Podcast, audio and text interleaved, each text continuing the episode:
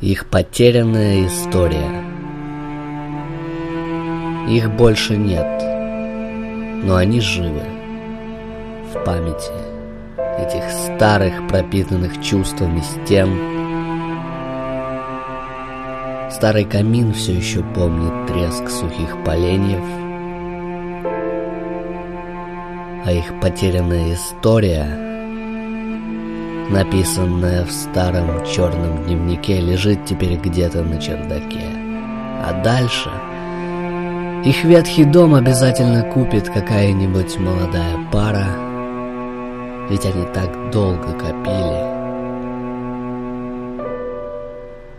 И молодая, но уже сердобольная невеста обязательно поднимет этот дневник, аккуратно стряхнет пыль и, прочтя первую страницу, сядет на сломанное кресло, осветит пыльный чердак светом свечи и не остановится, пока не прочтет его полностью. А ее молодой парень тем временем наткнется на странно уложенные на полу карты, потайную дверь в гостиной, ведущую в подвальное помещение с огромной в человеческий рост клеткой. Следы чрезвычайно больших собачьих лап, плавно переходящих вслед босой человеческой ноги и засохшую кровь.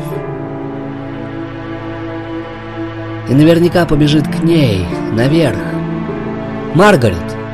Маргарет, тут что-то странное, черт возьми! Весьма странное, Маргарет!» «Роберт, Роберт, ты не поверишь, я нашла дневник. Тут... Тут, похоже... Тут наша с тобой история, Роберт.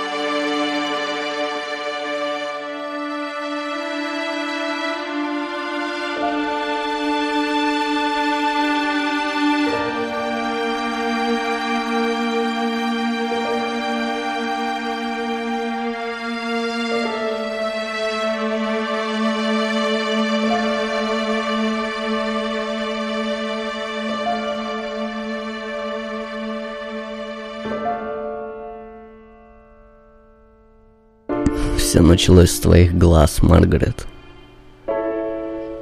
Так странно, я перестал замечать их.